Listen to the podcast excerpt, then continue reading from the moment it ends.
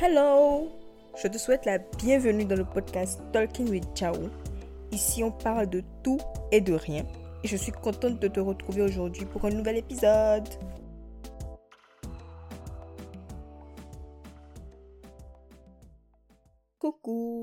J'espère que tu vas bien. Moi ça va, moi ça va très très bien même. Parce que je suis en vacances. Enfin, pas pour longtemps, mais c'est pas grave. J'ai l'occasion de me réveiller à 13h. J'ai le temps de m'occuper de moi, de m'amuser et même de voyager. Hum, hum. C'était la dernière fois que je dois partir à Bruxelles et que ça a été annulé finalement à cause des billets de train, etc.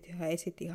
À la place, finalement, euh, on est parti au Havre. Je suis partie au Havre avec des potes et j'ai profité pour escalader la falaise d'Étretat. C'était euh, un peu fatigant. À la base, je pensais que c'était vraiment trop trop haut et que ça me fatiguait de ouf, mais pas tellement j'étais un peu fatiguée, mais le fait qu'il faisait très beau, que c'était Franchement, c'était très, très, très beau. Ça a compensé. Il y a juste euh, des petits trucs qui m'ont choqué. Le fait qu'il n'y a pas de. Vraiment de gâte quoi. Il n'y a pas de, de trucs pour empêcher les gens de se live en haut là-bas. Il y a les, les gens qui laissaient leurs enfants se balader librement en haut de la falaise. Bref, ça m'a choqué un peu. Mais à part ça, franchement, c'était très, très beau. Et la plage d'Etqueta est magnifique. La plage est magnifique. J'ai jamais vu une eau aussi claire que, que l'eau de la plage d'Etretat. Malgré le fait que c'est pas une plage de sable. Ouais, c'était pas une plage de sable. Ouais, ça m'a saoulé un peu. Mais c'est pas grave. C'était vraiment trop, trop beau. D'ailleurs, je ne savais pas qu'il y avait la plage au Havre. Maintenant que je sais, à chaque fois que j'aurais besoin de voir l'océan, je me balade avec puis c'est tout. Après le Havre, j'ai fait un girls trip avec Sao. On est parti à Lille et à Bruxelles. Bruxelles, auquel on devait aller à la base. Finalement, on s'est dit. Enfin, quand on a pris les billets de Paris directement pour Bruxelles, c'était un peu cher. Et après, j'ai appris que Lille était proche de Bruxelles. Donc, on est parti d'abord à Lille. Et après, on est parti à Bruxelles. À Lille, on est parti voir les tontons afro. Depuis le temps que j'entends parler de ce restaurant sur TikTok, sur Instagram, de la bouche d'un tel. Ah, franchement, si je, si je, n'avais pas testé le restaurant, ça allait trop me faire mal. Et c'était trop, trop, trop, trop, trop, trop bien. Franchement, je ne suis pas du tout en train d'exagérer et je ne suis pas du tout subjective là. Je suis très, très objective. C'est le meilleur restaurant africain que j'ai testé en France. Oui, oui. Et c'est pas juste la nourriture qui était vraiment au passage excellente. Il y a toute l'ambiance du restaurant, la musique, l'accueil, la déco. C'est vraiment comme si tu étais à la maison ou si tu étais chez quelqu'un de ta famille. Le restaurant est excellent. En ce qui concerne la musique, moi j'ai passé toute la soirée à chasamer, à danser parce qu'on ne voulait même pas partir. On ne voulait même pas partir tellement c'était bien. Si jamais vous passez par Lille, même si vous n'avez pas le temps de faire euh, des activités, même si vous avez, vous avez le temps de rien faire dans la ville, franchement, passez chez les temps afro seulement. Juste là-bas, allez-y seulement. Ensuite, on est parti à Bruxelles. D'ailleurs, on a failli rater le train. Déjà, tout notre, tout notre périple là, on a failli rater les trains. Est-ce qu'on n'a pas raté On a raté un train? Et le, reste du temps, on a passé le temps à prendre les trains à 5 minutes de fermeture des potes. Bref, on est arrivé à Bruxelles et on est allé voir l'Atomium. Et on a vu que c'était possible d'entrer dedans. Donc, on est entré dedans et c'était trop bien. On a pris des photos, on a pris des vidéos, on a monté les, les étages, on a regardé les expositions. C'était vraiment trop bien. On a même ressorti avec des souvenirs. Mais je t'explique explique cette histoire de souvenir là. Quand on est entré dans le dans l'atomium là, il y a un monsieur qui nous a accueillis avec un appareil photo. Il nous a placé devant un truc, il nous a pris en photo, genre pas de questions, rien du tout. Il nous a pris en photo. Et nous, on s'est dit que c'était compris dans les 8 euros qu'on a payé pour la visite. Tiens, on ressort et il y a une dame maintenant qui, nous, qui vient à notre rencontre avec nos photos et qui nous dit que c'est 20 euros les trois photos plus un pot clé. Comme on était en mode touriste, en mode vacationer, en mode traveler et tout, on a les 20 euros, on a pris nos photos. J'ai très mal le cœur maintenant que je suis revenue en France et que je suis revenue dans mon corps et que j'ai retrouvé mes esprits. Maintenant, j'ai mal. Faut pas voir la spontanéité avec laquelle on a accepté les photos là. C'était franchement non. Aller en vacances c'est dangereux, c'est dangereux. Bref, c'est dangereux pour les finances. Après à Bruxelles, l'autre truc qu'on a fait c'est qu'on est parti, euh, on est parti au centre commercial, le Docks Bruxelles. On est parti là-bas, là-bas aussi là. Ce qui arrive à ma carte bancaire, je peux ne pas en parler. Je peux ne pas en parler parce que bref. Bref, je fais juste style bref. Mais le centre aussi était très beau. Les boutiques étaient belles. Le centre commercial était très grand. Et puis on a même profité pour faire du roller. En parlant de roller là, franchement, après cette aventure, et une magistrale chute. Je tiens à dire que j'éprouve beaucoup plus de respect envers les acteurs qui ont joué dans Soy Luna. Parce que ce qu'on les voyait faire, ils coupent à tout jusqu'à ils font des figures sur nous là. Sauf les petits. C'est pas pour les faibles comme moi. Moi, je suis tombée. En plus, il y avait, il y avait, il y avait. Sarah et moi étions les seuls adultes.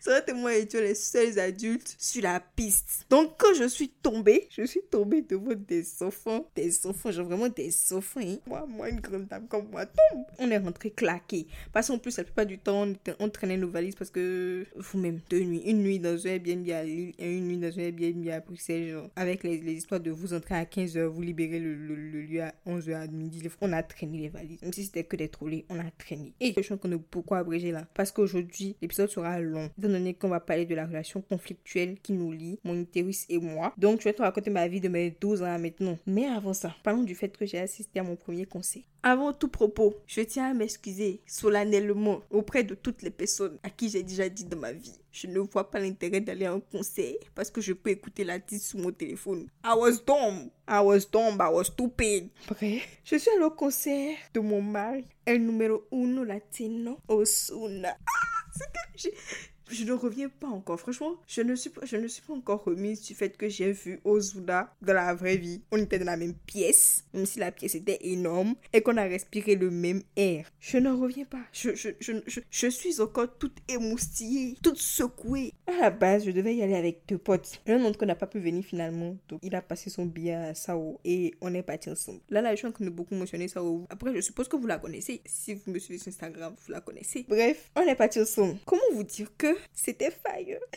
C'était, franchement, comment, vous dire que j'étais tellement contente? J'étais tellement, j'étais, oh Seigneur. Et dit qu'à la base, au bateau, j'étais stressée parce que j'étais en retard. Le concert était excellent. Même s'il nous a dit au revoir de façon un peu bizarre. Mais ça, c'est un détail. C'était trop, trop, trop, trop, trop, trop bien. J'ai failli décrocher ma... Je ne blague même pas. J'ai failli décrocher ma mâchoire en chantant mes chansons préférées. Je suis tellement contente d'y être allée. Mais c'était un détail très important. Il était trop trop charismatique. Et franchement, en fait, je sais pas comment t'expliquer parce que je, je, je, sais pas, je, sais pas comment mettre des mots sur, ce que je ressens, ce que j'ai ressenti.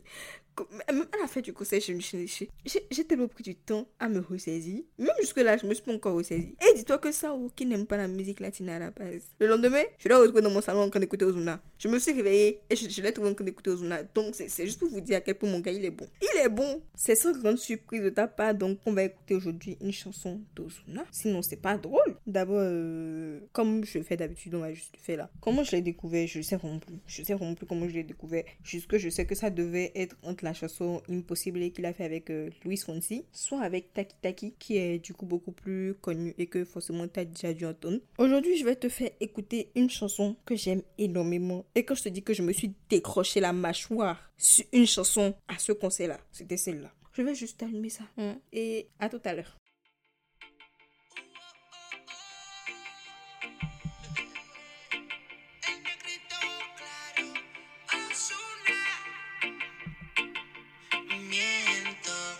Digo que en ti no ando pensando. Quisiera saber lo que estás haciendo. Te llamo, pero me sale ocupado.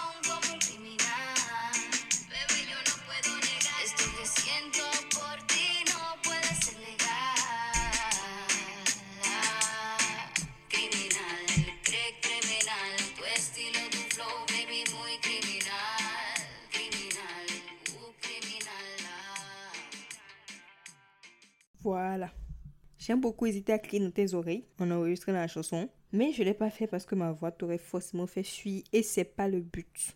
Chanson suivante, il s'agit d'un artiste que j'ai découvert par le plus grand des hasards sur TikTok. Donc j'étais en train de scroller comme d'habitude et je tombe sur un jeune monsieur qui est en train de faire la promo d'une chanson qui est pas encore sortie. J'ai regardé la vidéo une seule fois et c'était trop doux. C'était tellement doux que le refrain est resté immédiatement dans ma tête. Après, c'est pas comme s'il chantait toute la chanson sur TikTok, mais la partie qu'il était en train de teaser est restée dans ma tête. Et après, vous connaissez TikTok? J'ai aimé la vidéo et après les jours qui ont suivi, ça n'a fait que m'envoyer des vidéos du gars et tout et tout et tout. Mais je pensais que, déjà, je pensais qu'il allait pas vite sortir le son. Et je pensais aussi que, comme d'habitude, bah, tu sais, sur TikTok, quand tu découvres un son, euh, généralement, c'est bien. La partie qui est sur TikTok est bien. Et après, quand le reste du son sort, c'est. C'est un peu bizarre. C'est pas. Voilà. C'est. Bref, tu vois ce que je veux dire. Donc, je m'attendais déjà à ce que ce soit pas euh, si ouf que ça. Et je m'attendais pas à ce qu'il sorte le son aussi vite qu'il a fait. Pas longtemps après que j'ai vu euh, la première vidéo TikTok là, le son est sorti. J'ai vu sur la story de Instagram. Je suis allée écouter. Et comment te dire que c'était c'était bien du début à la fin. C'était excellent du début à la fin. Et j'étais choquée. Et j'ai passé toute la soirée du jour j'ai écouté le son, à replay le son du début jusqu'à la fin. Et à chanter, et à crier, et à apprendre toutes les paroles. Donc, sans plus tarder, je vais te faire écouter Meria Palais de Warren Saada.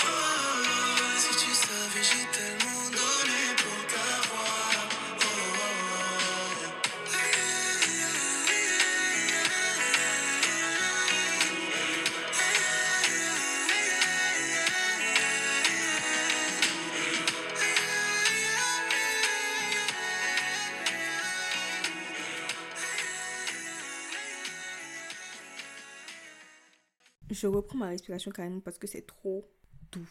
C'est trop doux. Je ne suis pas une très grande consommatrice des chansons euh, mièvres comme ça. À part les, les vieilles chansons de la génération de mes parents et tout et tout.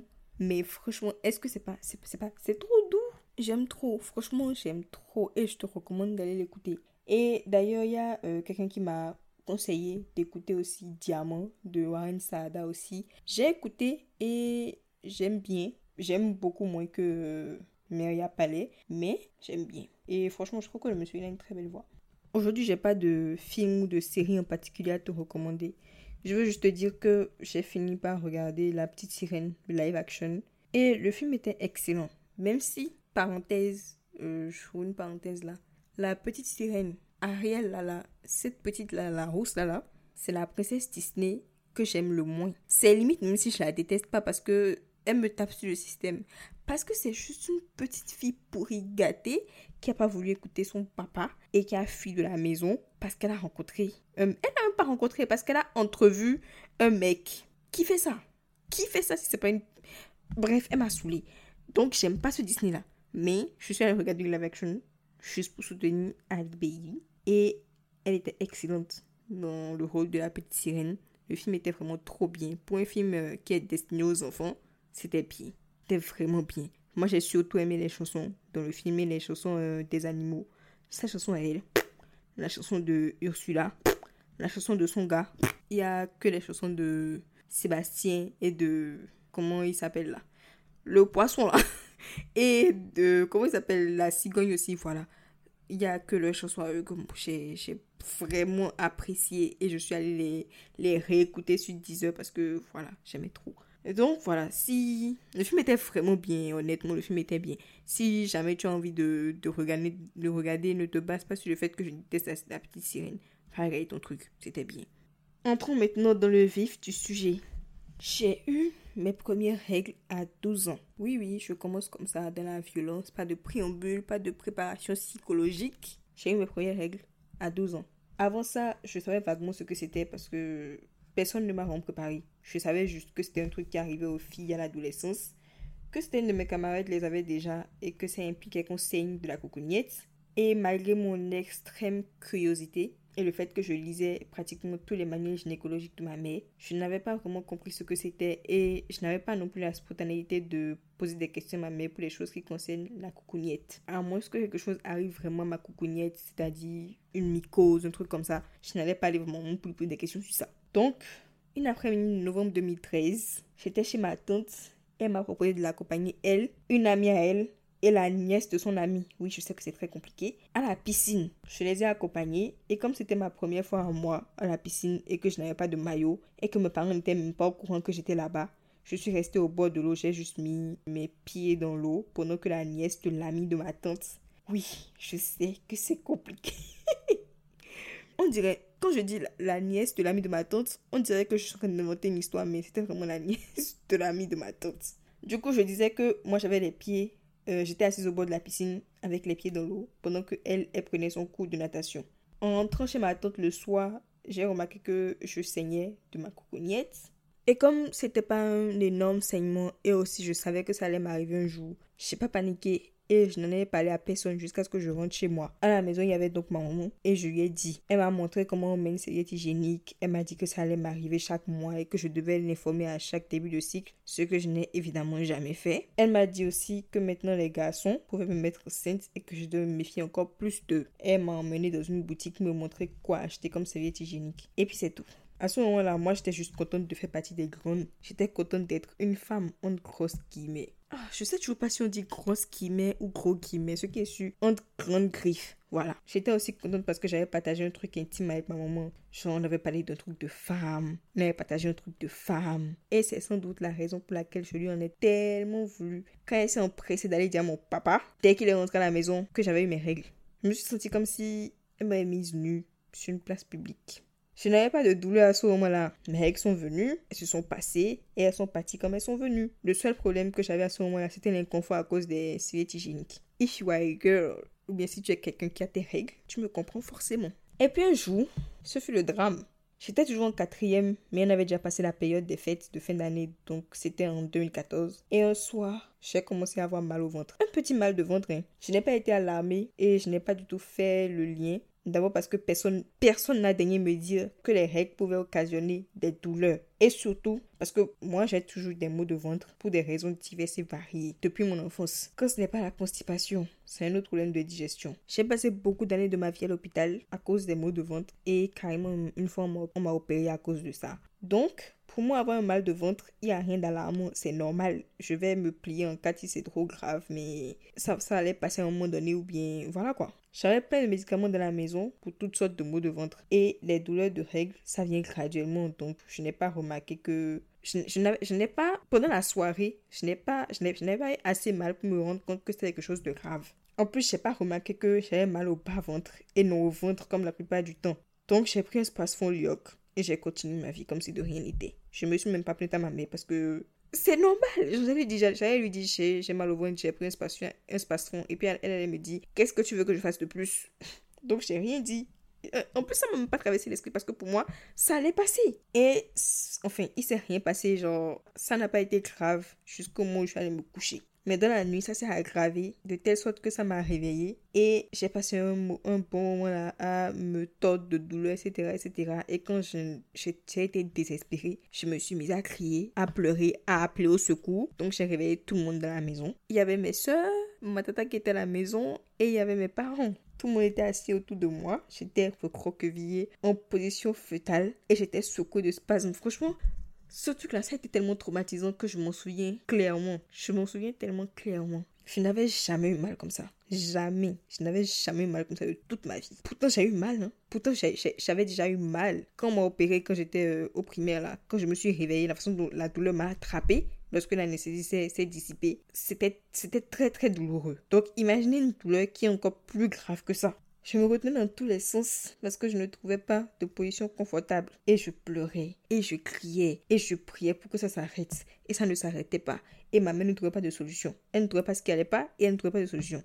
Et à cet âge-là, pour moi, en ce qui concerne la médecine, en ce qui concerne la santé, après Dieu, c'est ma mère. Et éventuellement après, c'est mon père. Ma maman, elle est brillante. Franchement, je pense que je ne pourrais pas exprimer à quel point ma mère, c'est une femme C'est un médecin. C'est un excellent médecin. Bref, ce qui est sûr, ma maman est brillante. Et le fait qu'elle ne trouve pas de solution, qu'elle ne trouvait pas ce qui n'allait pas chez moi à ce moment précis-là, ça m'a désespéré à, au point où je me suis dit, Seigneur, c'est mon heure. Et je suis même pas en train de blaguer, mais d'exagérer. Je, je me suis dit ce jour-là que j'allais mourir. Imagine-toi 12 ans, une nuit de semaine, le lendemain tu as école, tu es toute petite et maigre, tu es prise de contractions et de spasmes atroces, tu as la chair de poule et tu as des sueurs froides et tout ça en continu. Et il y a personne pour te dire ce qui va pas, il y a personne pour te soulager. Et dans toute cette confusion et dans tout ce désespoir, j'ai finalement eu envie d'aller aux toilettes. Mon père m'aidait à me déplacer quand ma mère a vu que j'avais une serviette hygiénique. Et je savais tout à l'heure qu'à chaque fois, elle me disait de lui dire quand mes règles commencent. Mais moi, je, enfin, moi quand j'ai mes règles, je, ça, ne me vient pas à l'esprit de dire, maman, j'ai mes règles, tu vois. Je, je voyais pas l'intérêt. Si je lui avais dit, elle se serait rendu compte que c'était à cause de ça. Mais je lui avais pas dit. Donc, elle a vu que j'avais une serviette hygiénique, elle m'a demandé, ah, Jao, tu as tes règles? Et j'ai dit, oui, j'ai mes règles. Elle a fait, oh, mais c'est ça. Quand je suis revenue des toilettes, elle m'a donné un médicament, je ne sais plus c'était lequel, qui n'a pas du tout fonctionné. Donc quand ils sont repartis se coucher tous, moi j'ai passé toute la nuit à souffrir encore. Je ne sais pas à quel moment ça s'est atténué et puis j'ai pu dormir un peu avant de partir à l'école le matin. Le jour là, le lendemain là, je suis partie à l'école, j'étais comme un cadavre. J'étais tellement crue. Là, je rigole, mais c'est pas drôle. J'étais tellement crevée parce que j'ai passé toute la nuit à crier, à pleurer. Le mois suivant, ça n'a pas commencé la nuit, mais en plein cours à l'école. Et j'ai dû rentrer parce que je n'arrivais pas à gérer et personne à l'école n'arrivait à me gérer non plus avec mes douleurs. Chaque mois qui a suivi, ça a été l'occasion de tester un nouveau médicament et de voir qu'il échoue. Ma mère ne m'a pas tout de suite mise sous anti-inflammatoire. Les anti-inflammatoires, c'est les, médicaments comme ibuprofène, Antadis, etc. Elle ne m'a pas mise sous anti-inflammatoire par voie orale parce qu'elle savait que j'étais prédisposée à faire de l'ulcère gastrique. À ce moment-là, je n'avais pas encore fait ma première prise d'ulcère. Mais comme on a de l'ulcère dans la famille, elle a toujours évité de me donner des anti-inflammatoires. Donc, après avoir essayé tout ce qui était essayable par voie orale, on a trouvé une solution. C'était les anti-inflammatoires, mais par voie intramusculaire. Donc, qu'est-ce qui s'est passé? Chaque mois, maman me faisait une piqûre. Ça a immédiatement réduit la douleur. La première fois qu'elle m'a fait ça, ça a immédiatement, ça a immédiatement fait disparaître la douleur. Même si la piqûre faisait un mal de chien, parce que la, la main de ma maman fait mal. En tout cas, moi, ça me fait très mal quand maman me pique. La douleur des règles a vraiment très vite disparu. Et c'était la seule chose qui fonctionnait. Elle était un peu réticente à ce que je fasse ça chaque mois parce que elle m'a dit que mon corps allait s'y accommoder et que au bout d'un moment ça n'allait plus fonctionner. Mais c'était le seul truc qui fonctionnait. Donc on a continué sur ça. À un moment j'en ai eu marre qu'elle me pique. Donc j'ai appris à le faire moi-même. Enfin elle m'a appris à le faire. De, normalement elle me pique dans la fesse. Normalement elle me piquait dans la fesse.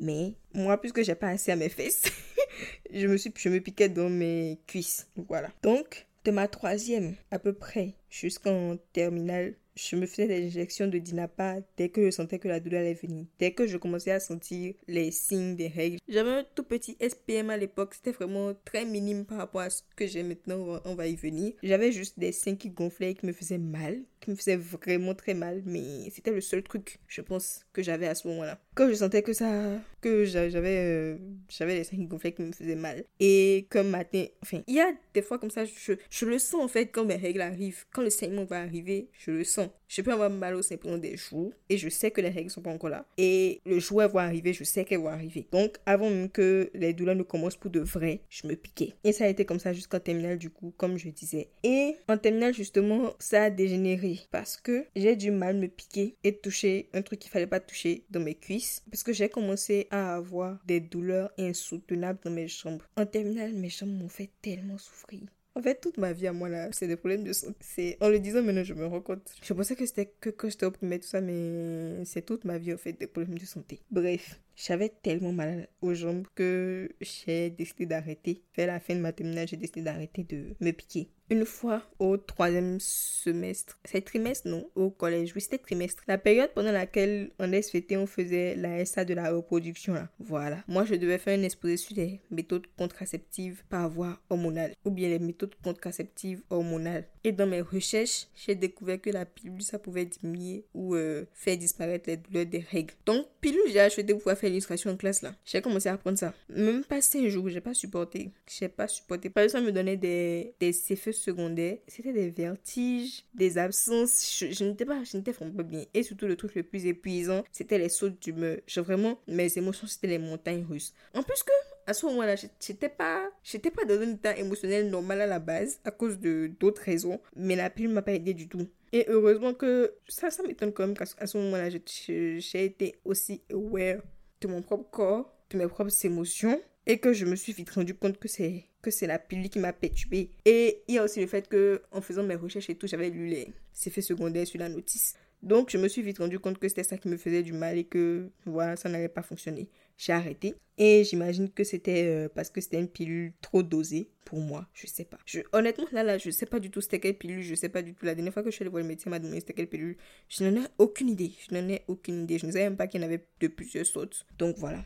Ensuite, pendant ma première année de prépa, mes douleurs aux jambes se sont atténuées et j'ai envisagé le fait de reprendre les piqûres. Quand j'étais au collège, j'étais proche de la maison. Donc quand je, tombais là-bas à cause de mes règles, on pouvait me ramasser comme un sac et venir me jeter à la maison ou venir me jeter à l'hôpital de mon maman pour qu'elle me jette. Mais quand j'étais en prépa, l'école était très loin de la maison. Donc je ne pouvais pas prendre le risque en plus à l'université Comment j'allais prendre le risque de m'évanouir là-bas et ce sera moi la fille qui supporte pas ces règles et tout. Pour ça que j'ai fait tout ce process dans ma tête, mais quand même, je voulais pas risquer de m'évanouir, de nous retrouver pliés en quatre en classe au CPPA. Donc, j'ai repris les injections d'anti-inflammatoires. Plus le temps passait, plus mon corps s'adaptait. Au début, au tout début, quand j'ai commencé à prendre les injections là, c'était une piqûre le premier jour des règles. Ensuite, de là à ma terminale là, c'est passé à deux par mois. Une injection le premier jour des règles et une autre injection le deuxième jour des règles. Mais en prépa, c'est passé à trois. C'est-à-dire que je prends une Dès que je sens que mes règles vont arriver, j'en prends une. Et quelques heures après, j'ai encore mal. Donc je reprends une autre. Et quelques heures après, j'ai encore mal. Donc je me repique encore. Franchement, je suis une junkie. Maman m'avait prévenu que ça, allait, euh, que ça arriver. Mais est-ce que j'avais le choix? C'était le seul truc qui soulageait automatiquement les douleurs et qui me permettait d'être d'aller à l'école et de, de suivre les cours normalement. Sinon, chaque mois, j'allais rentrer à la maison. Chaque mois, j'allais rentrer à la maison à cause de mes règles. Donc, je suis restée sous Dinapa jusqu'à la fin de ma prépa. Un jour, j'étais à la maison et je n'avais plus d'ampoule de, je n'avais plus d'ampoule de Dinapa. J'ai oublié d'en acheter parce que j'achetais mon truc moi-même. Mais j'achetais mes, les ampoules moi-même et même les seringues moi-même. Et je me rappelle qu'une fois, je suis passée à la pharmacie et il y a une dame qui a refusé de me vendre parce que je sais pas ce qu'elle a cru. Je sais pas du tout ce qu'elle a cru, mais c'était justifié quand même parce que une jeune fille de, je sais pas moi, je, dois avoir 15, 14, 15, 16 ans, je sais pas, dans, dans ces eaux-là. Je viens à la pharmacie, je dis que je vais acheter 10 seringues. Elle a refusé de me vendre et j'ai dû appeler ma mère et tout. Donc, je disais que j'ai oublié d'en acheter. Et ma mère n'était pas à la maison. J'étais toute seule. Et j'avais déjà trop mal pour sortir, prendre Zem et aller en acheter dans une pharmacie. Donc, ma mère m'a demandé de prendre un anti-inflammatoire par voie orale en solution de dernier recours. C'était de l'accumol. Elle m'a demandé de prendre la moitié de la dose que j'aurais dû prendre si je supportais les anti-inflammatoires et de prendre ça impérativement au milieu d'un repas. Et les conditions là étaient vraiment... Je ne pouvais pas ne pas respecter. Parce que si je faisais une crise c'est encore un autre problème. À ma grande surprise, ça a fonctionné. Un peu moins vite que les injections, mais ça a fonctionné vite quand même. Donc, j'ai commencé à envisager de laisser tomber définitivement les injections. Parce que même si, ça même si mes jambes ne me faisaient pas aussi mal que euh, en terminale, là, là, je sentais toujours qu'il y avait un truc qui n'allait pas. Et que c'était à cause des injections. Enfin, même si je, je faisais attention de me piquer correctement, etc., etc., je sentais bien qu'il y avait un truc qui n'allait pas dans mes jambes. Au moment où j'ai pris la pour la première fois, là, c'était un peu avant que je vienne en France. Et dans mon infini espoir et tout, de mon enthousiasme d'avoir découvert un médicament que je peux prendre par voie orale qui ne me crée pas de crise d'ulcère si je prends correctement et qui peut réduire mes douleurs de règles, etc., etc. Je me suis dit que c'est pas la peine que j'apporte du Dinapa et des seringues en France. Donc, j'ai continué avec l'accumol jusqu'à ce que j'arrive en France. Et quelques mois après que je sois arrivée en France, qu'est-ce qui s'est passé? L'accumol a arrêté de fonctionner. I was desperate. Genre vraiment, j'étais, j'étais dans un désespoir J'étais choquée, déjà j'étais choquée. Parce que je, je, je, je, sais que le médicament commence à, à, fonctionner de moins en moins lorsque j'ai besoin d'en prendre de plus en plus à chaque cycle. Mais que ça arrête de fonctionner comme ça, j'étais pas préparée. Je n'étais pas préparée. J'étais prête à, à faire des overdoses, à, à prendre... À chaque fois que je prenais la cubole, je prenais la moitié d'un comprimé. Et j'étais prête à prendre trois comprimés par cycle, juste pour ne pas avoir mal. Mais que ça arrête de fonctionner comme ça, là, là. C'était comme si le médicament et moi, on avait une relation et qu'il m'avait trahi. Et c'est arrivé de façon totalement... euh, J'avais mes règles, j'ai pris le médicament et il n'a pas fonctionné. Et j'étais pliée en quatre et j'avais j'avais tellement mal. Heureusement que pendant ma première année en France, la plupart des cours étaient en distanciel pendant, pendant un certain moment. Et que j'ai pas eu à affronter ce truc-là là, à l'école. Je pense que je m'en serais pas remise. C'est à ce moment-là que j'ai consulté un médecin généraliste qui m'a prescrit Lontadis. Les anti-inflammatoires, ça fonctionne comme ceci. Il y a plusieurs molécules différentes, donc plusieurs médicaments différents, mais elles font le même taf. Donc, comme Lontadis c'était une autre molécule, ça a fonctionné, mais alors très bien, encore mieux que la cumul, ça a vraiment fonctionné très bien. Mais c'est pas dernièrement, il s'est arrêté de fonctionner là là. Donc, here we are, le désespoir et les, les crises de douleur intenses et les pleurs et le fait de déserter les cours. Et en plus, moi, chaque cycle, je découvre un, niveau, un nouveau symptôme et je ne suis même pas en train de plaisanter ou d'exagérer. Chaque cycle, je découvre un nouveau symptôme. Quand c'était pas la diarrhée, ça a été la constipation. Quand ça a été la constipation, c'est allé sur le fait de, de devoir respirer par à coup. Parce que franchement, la douleur est insupportable. Et la douleur en elle-même, elle empire à chaque fois. Parce que j'avais très mal. hein. J'avais très très mal le premier jour, j'ai eu mal. Mais si c'était la moi de maintenant, cette douleur-là, elle est rien par rapport à ce que je ressens maintenant. Ce que je ressentirais maintenant si je laissais, enfin, si je, je faisais rien, quoi. J'ai senti quand on t'a dit ça commençait à faire de moins en moins effet. Donc la dernière fois quand je suis rentrée à Cotonou, j'ai pris du Dinapa et des seringues chez ma maman au cas où. Mais le jour je me suis rendu compte que vraiment il fallait que je fasse quelque chose pour l'antalisme parce que ça n'allait vraiment plus fonctionner. J'étais en stage, c'était en, février ou en mars dernier. En fait, j'étais au bureau. Les règles ont commencé. Je suis allée aux toilettes pour mettre un tampon. Je suis allée à la cuisine. J'ai mangé quelque chose et j'ai pris mon antadis dans la paix du Christ et tout. Je suis repartie m'asseoir à mon bureau, continuer mon travail. La douleur n'est pas tout de suite partie parce que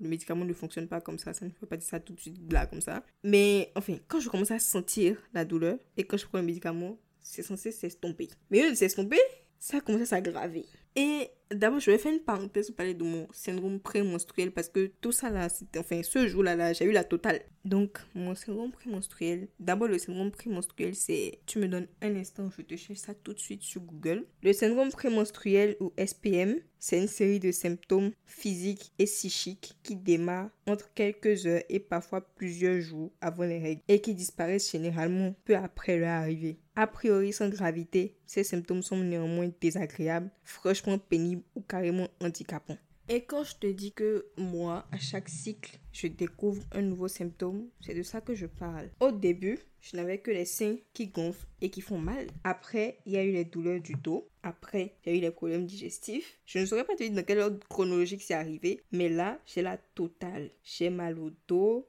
j'ai des problèmes digestifs, je suis ballonnée, j'ai des boutons, j'ai mal à la tête, j'ai des migraines insupportables à cause de mes règles. Et enfin, celui qui a été le plus dur à accepter et à gérer, c'est la sorte de mini-dépression qui arrive juste avant tes règles. En novembre passé, j'étais à Casablanca et j'ai paniqué parce que j'ai cru que j'étais en train de refaire j'ai cru que j'étais en train de faire une vraie dépression et j'ai presque... Je sais pas je, peux pas dire, je ne sais pas si je peux dire que j'ai presque eu envie de me ou si j'ai vraiment eu envie de me mais j'ai vraiment eu des envies de disparaître et de voilà d'arrêter de vivre. Et après j'ai eu mes règles tranquille au calme. Et je vois sur internet que ah oui au fait c'est les règles qui font ça. Mais à quelle heure en fait? Est-ce que j'ai tué Jésus? Non franchement dites-moi est-ce que c'est moi je l'ai crucifié pour mériter tout ça?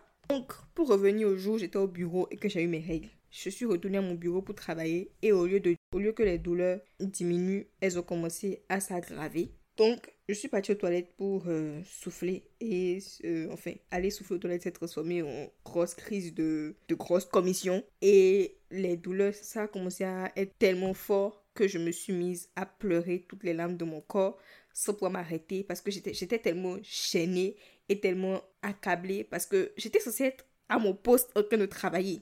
Et je suis allée m'enfermer aux toilettes je me sentais mal. Donc je me suis mise à pleurer et ça ne pouvait pas s'arrêter, ça ne voulait pas s'arrêter. Parce que je, je finissais d'essuyer mes larmes et je me disais, c'est bon, je vais me lever, je vais sortir, je vais retourner travailler. Ça recommençait. Je, je repartais en, en sanglots et ça s'arrêtait pas. Ça s'arrêtait pas, je trouvais, je trouvais pas de solution. Donc, au bout d'un moment, j'ai été bien forcée de sortir des toilettes et d'aller voir mon tuteur pour lui dire.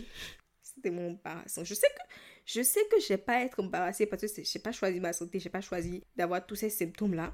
Mais je suis partie le voir, littéralement plié en deux, tenant à peine sur mes jambes parce que mes jambes tremblent. Oui, ça c'est un symptôme aussi. Et je lui ai dit que j'en peux plus, il faut que je parte. Je pense que ça devait être en février du coup, parce que c'est la première fois que c'est qui m'a dit rentre chez toi, il n'y a pas de souci. Prends soin de toi, ça va bien se passer. Prends ton ordinateur, rentre chez toi. Si tu as besoin d'être en télétravail, il n'y a pas de souci. Si tu veux prendre une arrêt maladie, pas de souci. Et ça m'a tellement choquée parce que je m'attendais pas à ce qu'ils soient aussi compatissants, bienveillants, etc. Donc, j'ai même pas pu rentrer directement. Je, le temps de descendre, de prendre cette descente-là, j'avais encore trop mal. Donc, je me suis assise dans le hall d'entrée de l'entreprise et j'ai encore pleuré là pendant un moment avant de décider de prendre rendez-vous Doctolib et d'aller voir un médecin généraliste qui allait me, me prescrire une maladie, etc. etc. J'ai trouvé finalement le, la force, je ne sais pas par où. Après, est-ce que j'avais le choix? Je me suis traînée dans une pharmacie, une pharmacie qui euh, faisait des, rendez-vous Doctolib. Ils ont une sorte de machine avec laquelle tu fais un rendez-vous en visio avec le, médecin. Et c'est là que le médecin m'a prescrit une échographie et de, de encore. Et je, pense, je, sais, sais pas si c'est celle-là qui m'a prescrit de l'euphytose, mais si c'est la suivante que j'ai consultée après le mois suivant, parce que le mois suivant, ça a été la même histoire. Donc, on m'a prescrit une échographie avec suspicion d'endométriose. L'endométriose, c'est une maladie dont j'ai entendu parler pendant longtemps. Depuis que je suis arrivée en France, j'en entends parler. Et je sais que ça se caractérise par des douleurs atroces pendant les règles. Mais je pense que, que j'aime rester dans le déni. J'entends parler du truc, des symptômes, etc. Mais je me dis, non, ça peut pas être toi, non. Tu peux pas faire de l'endométriose, ce que tu as, c'est pas si grave que ça. Tu as mal. Et tu as envie de te unalive. Vraiment, parfois, tu as envie de te unalive à cause de tes règles. Mais non. Celle qui a l'endométriose, c'est pire. Donc, j'ai vraiment jamais projeté l'endométriose sur moi, pour de vrai. Jusqu'à ce que ce médecin-là me dise d'aller faire une échographie pour voir si j'ai pas une endométriose. Et mon échographie, euh, je l'ai fait trois fois. Enfin, j'ai fait trois fois. Je te raconte vraiment tous les détails. Hein. Je suis partie la première fois et euh, on m'a dit de boire de l'eau, mais je n'avais pas assez d'eau. Donc la dame qui m'a fait l'échographie, elle a fait, mais elle a rien vu parce que, en fait, je t'explique. Quand on te fait une échographie, ça peut se faire par deux voies. La voie endo-vaginale, c'est qui t'enfonce le. Je sais pas comment ça s'appelle, le truc de l'échographe là. Il te l'enfonce dans le vagin. Et la deuxième méthode, c'est par voie pelvienne. Et c'est ça où on te met le gel sur le ventre et quand te quand te passe le truc de la sonde. Ah voilà, c'est ça le nom. La sonde de l'échographe sur le ventre. Et les médecins n'ont pas le droit, les échographes n'ont pas le droit de les médecins échographistes.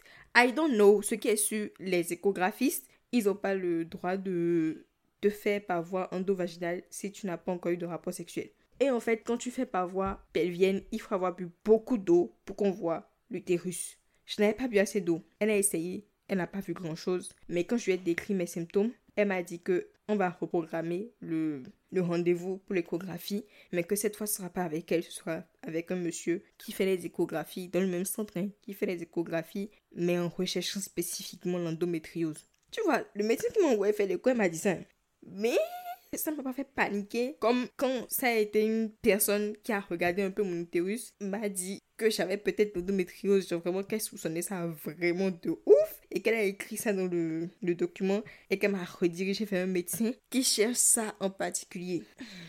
J'ai essayé de toutes mes forces de pas paniquer. J'ai parlé à des amis, j'ai parlé à Sao, elle a essayé de me rassurer, tout ça, tout ça. Mais ça m'a pas empêché de rentrer chez moi et de pleurer toute l'âme de mon corps parce que je, je, je savais même pas. Je suis quelqu'un en plus, je suis tellement anxieuse et une control freak que je, je veux tout savoir. Enfin, je veux avoir le contrôle sur tout. Donc, au lieu de je sais pas moi, de prier pour ne pas avoir l'endométriose et rester dans le déni jusqu'à ce que mon échographie vienne, je suis allée chercher tous les symptômes de l'endométriose et tous les diagnostics et tous les traitements sur internet. Et qu'est-ce que ça a fait? Ça m'a pas rassuré du tout, ça ça m'a encore plus fait peur. Je ne savais même pas. Je voulais prier mais je ne savais pas quelle prière adresser à Dieu parce que, je ne savais pas si je lui dit fait que je n'ai pas l'endométriose ou. Je savais pas parce que si je l'ai, qu'est-ce qui. Enfin, si je l'ai déjà, je peux que l'accepter. Je peux pas lui demander de faire que je ne l'ai pas. Je sais pas si tu vois. Je, je ne, c'est pour te dire à quel point j'étais désespérée. J'étais tellement désespérée que je ne savais pas comment formuler une prière. Donc, ma deuxième, mon deuxième rendez-vous pour une échographie. J'ai bu de l'eau quand on m'a demandé, mais apparemment ma vessie ne s'est pas remplie assez vite entre le moment où j'ai bu de l'eau et le moment où j'étais couchée devant le médecin et que voilà, il devait me, me, me faire l'échographie. Donc, je suis repartie une troisième fois et cette troisième fois-là, heureusement, ça, ça m'a rassurée et ça m'a fait être un peu plus négligente. Il m'a dit que mon utérus va bien, qu'il lui a l'air normal, que lui ne voit pas de signes d'endométriose à première vue là, mais qu'il fallait que je fasse une IRM pour confirmer quand même. Le simple fait que lui m'ait dit qu'il ne voit pas de signes, ça m'a tellement rassuré que moi j'ai j'ai laissé, enfin j'ai laissé cette histoire. J'avais trouvé, il y a un médecin qui m'a prescrit de l'euphytose. Je prenais ça, c'est l'euphytose, c'est juste des plantes en fait, c'est juste pour te détendre, c'est voilà, je sais, je sais pas trop comment ça marche en vrai, je sais juste que c'est des plantes qui détendent. Et quand je prends assez couplé avec mon Tadis ou avec un autre anti-inflammatoire, je c'est bon style qu'on m'a prescrit, ça atténue les douleurs, ça atténue, ça va pas disparaître, ça atténue les douleurs. Occasionnellement, quand j'ai vraiment besoin de, de ne pas avoir mal parce que j'ai un truc important à faire, etc., je prends, je fais une injection d'INAPA que j'ai apporté de coton. Donc c'est comme ça que j'ai tenu jusqu'ici. Et enfin, ce, ce que je disais, c'est que le fait que le monsieur m'a dit qu'il ne voit pas de signe d'endométriose à première vue, ça m'a rassuré. Donc j'ai négligé le fait de faire une IRM là jusqu'à maintenant. En plus, j'avais trop de choses à faire, j'avais le boulot, etc. Donc je me suis dit que je vais laisser ça et attendre jusqu'à maintenant. Même euh, consulter un gynécologue, j'ai attendu jusqu'à maintenant. Mais non, la semaine passée ou la semaine suivie passée, je suis partie voir une gynécologue finalement. En plus, ce qui m'a retardé autant pour la gynécologue, c'est que je cherchais une gynécologue noire. Ne me demande pas pourquoi, je pense que tu sais pourquoi. Bref, je cherchais une gynécologue noire, j'ai eu beaucoup de mal à en trouver une. Et finalement, c'était pas elle qui m'a examinée, c'était euh, son interne parce qu'elle n'était pas là le jour où j'ai pu aller finalement. Mais elle était très gentille, elle était. euh, enfin, la dame qui m'a reçue, elle était pas noire, mais c'était une femme, elle était très gentille. Par contre, elle m'a fait un peu peur celle-là parce que dès qu'elle a vu mon écho, elle m'a dit que mon ovaire droit lui paraissait gros. Pas voir comment mon cœur a sauté un bon quand elle m'a dit ça. Et elle m'a dit, après que je lui ai décrit tous mes symptômes, etc., encore une fois, et j'ai oublié un symptôme important aussi. Avec le temps, je pense que c'était en 2021 que j'ai commencé à avoir mal pendant l'ovulation. Et là, là, actuellement, j'ai mal pendant l'ovulation au point où je sens lorsque j'ovule. Il y a la période d'ovulation et il y a l'ovulation elle-même. L'ovulation elle-même, je la sens. Je sens lorsque mon corps est en train de libérer un œuf. Et ça me fait mal. Ça me fait plus mal qu'avant. Ça me faisait pas mal du tout avant. Mais là, là, j'en sais à commencer doucement. Et là, ça me fait tellement mal que je, je suis tellement consciente lorsque j'ovule. Et ça me fait très mal. Donc, je suis obligée de prendre un antadis pour que ça ça s'atténue un peu. Est-ce que vous vous rendez compte à quel point c'est grave? Mon corps est contre moi, mon utérus est contre moi. C'est-à-dire que ce gars-là, il me punit chaque mois de ne pas tomber enceinte. Mais, mais c'est quel comportement ça? Bref, j'ai dit à la dame tous mes symptômes et elle m'a dit que elle soupçonne aussi l'endométriose et qu'effectivement, l'échographie, c'est pas un examen assez. euh, c'est pas un examen qui permet vraiment de voir si on a une endométriose, qu'il faut vraiment que je fasse une IRM et tout. J'ai cherché un rendez-vous pour une IRM, mais c'est pas facile de trouver un rendez-vous pour une IRM. Là, là. Pour, euh, enfin, dans l'immédiat, tu vois. Donc, bilan là maintenant, c'est qu'il faut que je fasse une IRM pour vérifier si je n'ai pas une endométriose. Je, je suis beaucoup plus.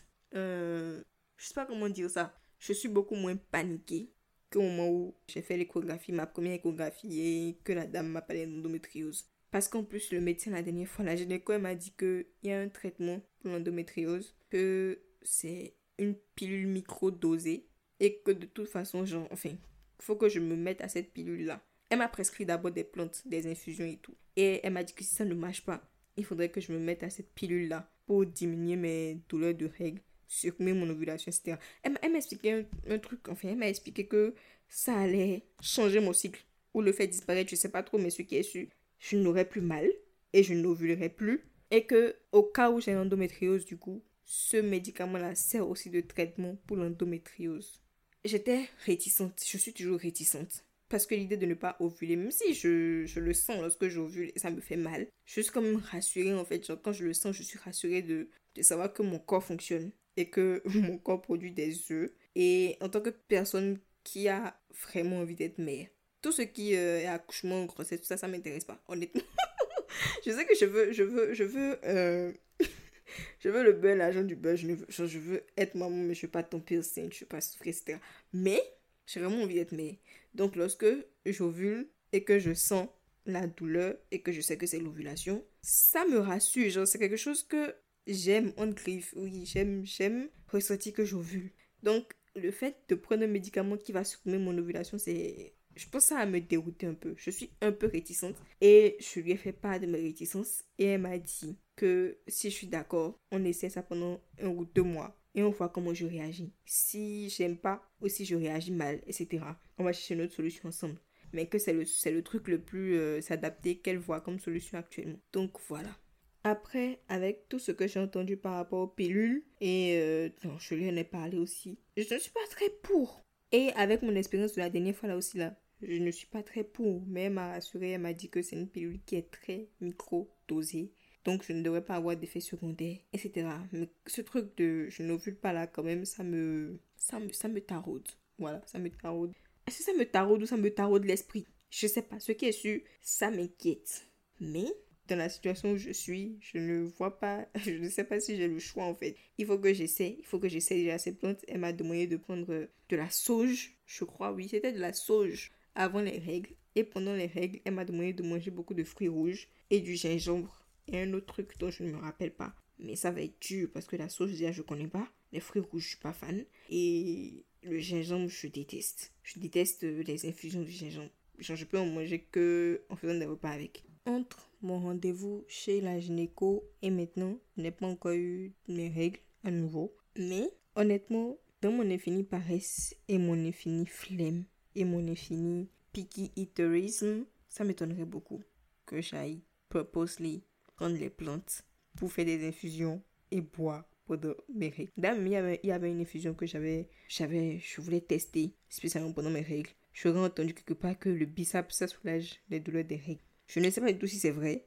mais j'ai pas encore essayé. Je vais essayer ça d'abord pour retarder le plus possible la sauge. Parce que franchement, même écoutez le nom du truc. La sauge. Même si le- si l'un d'entre vous, l'une d'entre vous a déjà eu à manger de la sauge ou prendre des infusions de sauge, venez me dire si c'est bon. Parce que ça, ça ne m'a pas l'air bon du tout. Mais à un moment donné, je vais forcément, je vais forcément m'y mettre. Parce que le phytose aussi. De toute façon, je pense qu'à un moment donné, ça aussi, ça va plus fonctionner. Donc je devoir m'y mettre. Et en ce qui concerne la pilule, je pense que je vais devoir m'y mettre aussi. Mais honnêtement, même si je n'ai pas encore pris le truc de le rendez-vous de l'IRM parce que je, je- j'essaie d'être le plus honnête possible. Et franchement, c'est pas facile. Je repousse l'IRM sans forcément faire exprès, sans forcément me dire oui, je repousse le rendez-vous. Parce que j'ai vraiment pas envie que j'aille qu'on me dise que j'ai l'endométriose. Je, je sais que des gens vivent avec, je sais que. Je sais pas, je sais pas. Mais j'ai juste pas envie qu'on me dise que j'ai l'endométriose. Mais il va falloir que je prenne rendez-vous et que je fasse ça quand même dans les deux semaines qui vont venir parce que j'ai pas le choix. J'ai pas le choix. Plus je fais les trucs fit, plus je trouve une solution à long terme et plus je vais vivre ma vie correctement. Parce que c'est pas que mes règles. Parce que le cycle menstruel, c'est une semaine. Mes règles, parfois je saigne tellement que c'est une semaine. Alors qu'avant, ça faisait même pas ça. Avant, je saignais pas autant. Avant, mes règles, c'était vraiment 4 jours, 5 jours grand max. Là, ça, ça me fait des, des, 5 des 7 jours pleins. Et après les règles aussi, j'ai besoin d'une semaine pour me remettre. Donc, euh, finalement, j'ai à peine une semaine à 10 jours dans le mois pour me sentir bien. Et c'est handicapant. Ça joue beaucoup sur mon moral. Et voilà quoi. Il faut vraiment que je trouve une solution. Et j'espère que je vais en trouver une. J'espère que je vais arrêter de repousser les choses et de... Je dis j'espère comme si quelqu'un allait faire à ma place. Bref, ce qui est sûr, j'espère quand même que je vais arrêter de repousser les choses et que je vais... Bah voilà quoi. Je sais, je sais pas comment le formuler. Et bah je tiens quand même à dire à toutes mes go qui subissent ça aussi. Parce que oui, on subit. On ne vit pas. Franchement, on subit. Qui subit ces douleurs, que ce soit pareil que pour moi, enfin, pas forcément les douleurs, les symptômes des règles, tout ce qui est douleur, diarrhée, constipation, douleur hémorroïdaire, etc., etc. Toutes celles qui subissent ça aussi, bah, je vous souhaite du courage. Et c'est la seule chose que je peux vous, je peux vous souhaiter de toute façon parce que je peux rien faire de plus. Je peux rien faire de plus et c'est dommage. Et honnêtement, parfois, j'ai eu des moments où j'étais tellement en colère. J'étais en colère. Pendant un moment, je savais pas contre qui être en colère. Et ensuite, j'ai été en colère contre le système médical parce que je me suis dit comment, comment on a un problème qui concerne la moitié de la population mondiale qui est aussi handicapant? Et jusqu'à aujourd'hui, on n'a pas de solution vraiment fiable.